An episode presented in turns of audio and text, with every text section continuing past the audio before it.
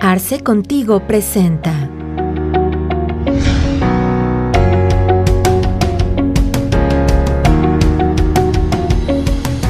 En esta ocasión nos acercamos con el contador Octavio Rodríguez para que nos pudiera explicar un poco más acerca de esos conceptos que se encuentran estipulados en el artículo 5A y el 69B del Código Fiscal de la Federación, para conocer cómo evitar estos riesgos. Pues ahora vamos a abordar un tema que es muy interesante, es materialidad y razón de negocios. Pareciera que es un tema novedoso que es de nueva creación, pero podríamos decir que ha existido como tal desde siempre. Desde siempre y obviamente la ley lo establece, al momento de que para un requisito de las deducciones se establece que debe de ser estrictamente indispensable para nuestras actividades. Y obviamente debemos ir definiendo qué se considera como estrictamente indispensable. Y podemos decir hoy por hoy que son aquellos gastos que si no los realizamos podrían poner en riesgo la continuidad del negocio o la marcha de la empresa. Visto así parece muy sencillo, yo siempre digo, ojalá las deducciones fueran tan fáciles de entender como los ingresos, puesto que para la autoridad y para la ley, todo ingreso, todo aumento en mi patrimonio se considera como un ingreso y se tiene que pagar un impuesto.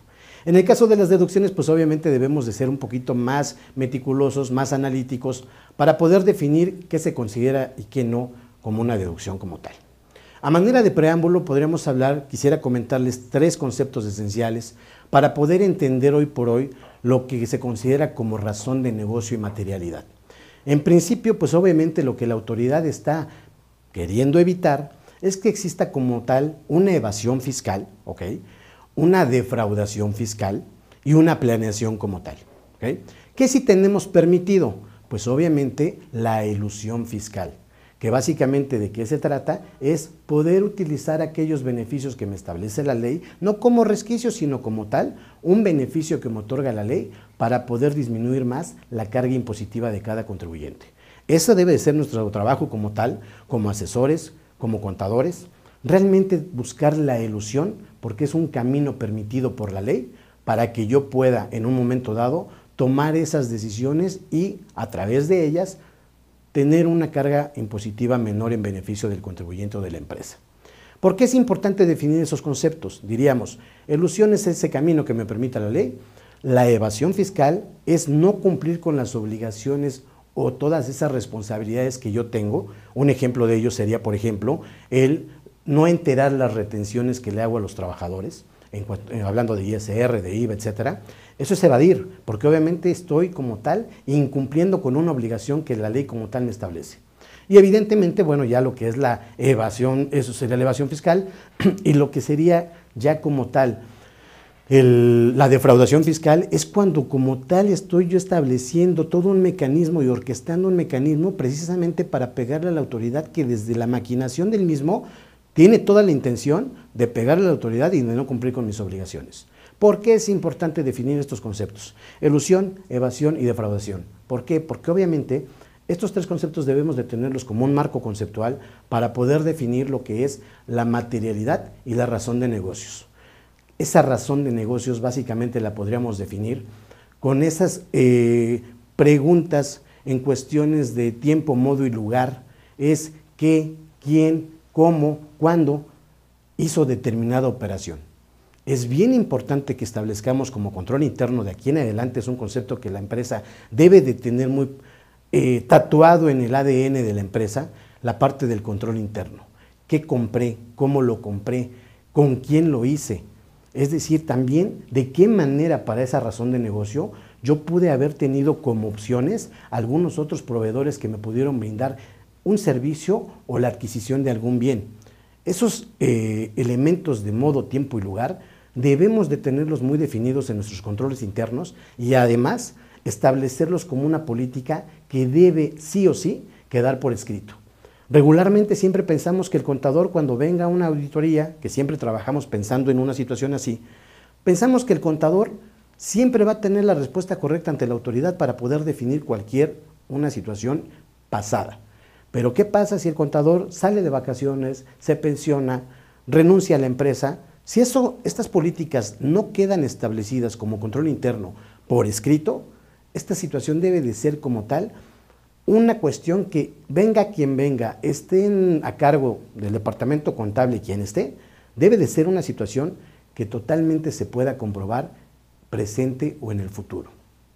Así podríamos decir como un concepto que la materialidad es poder presentar a los sentidos como tal, la vista, el tacto, el gusto, poder presentar a los sentidos aquellas situaciones que se dieron en el pasado y poder demostrarlas como tal, con un documento, con una situación de bitácora, con una cuestión de checar, una, una cuestión de minutas, etcétera, es muy importante puesto que este concepto decíamos que aunque no es nuevo, la materialidad y la razón de negocios, pues obviamente van de la mano. Yo puedo justificar un gasto, una inversión, siempre y cuando tenga que ver básicamente con tres conceptos. Que me genere un ingreso, es decir, yo estoy haciendo una erogación, probablemente estoy contratando una casa productora para hacer precisamente este tipo de charlas. Evidentemente esto no me va a generar como tal un ingreso, pero me va a dar una proyección como capacitadora. Otro concepto podría ser el que yo hago una erogación y que me disminuya como tal un costo. Hablemos, por ejemplo, eh, un negocio de estacionamientos en los que normalmente está la caseta, está una persona y tengo dos personas eh, al día con un horario este, cubierto por ocho horas. Y obviamente esas personas pues, causan seguro social, causan eh, sueldos, se enferman, sindicatos, etc. Pero ¿qué pasa si yo hago una inversión y compro una pluma que va a ser automática? Esa no se va a enfermar, no me va a, cuestión, no me va a costar una cuestión de sindicato, una cuestión de incapacidades, aguinaldos, etcétera, no tiene prestaciones. Evidentemente esa inversión que yo haga, a la larga me va a disminuir un costo. Aunque hoy por hoy sea una inversión, pero me va a generar una disminución en los costos. Y decíamos, también aquellos gastos que yo hago para que me den una proyección, que ya puede ser local y con estas, hoy por hoy con esta situación de pandemia, nos hemos encontrado que la proyección vía internet a través de estas charlas, pues evidentemente eso también nos puede generar en un futuro una cuestión de ingreso, pero sobre todo un posicionamiento. Esos son básicamente los tres factores para poder identificar cuando estoy en presencia de una razón de negocio. Circunstancias de modo, tiempo y lugar, quién, cómo, qué, y la parte de que me genere un ingreso, me disminuye un costo, o en un momento dado me dé alguna proyección. Espero que quede eh, muy claro ese concepto, porque es una situación que debemos de tener muy, muy firme en nuestras empresas de aquí en adelante. Como siempre, les agradezco mucho, que tengan buen día.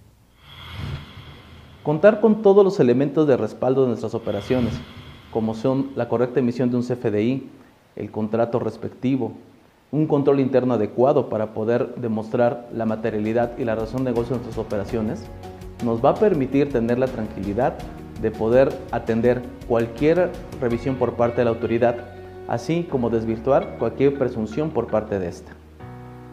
Te invito a que nos sigas en nuestras redes sociales. Aquí podrás encontrar información de valor. Te invitamos a seguirnos en nuestras redes sociales.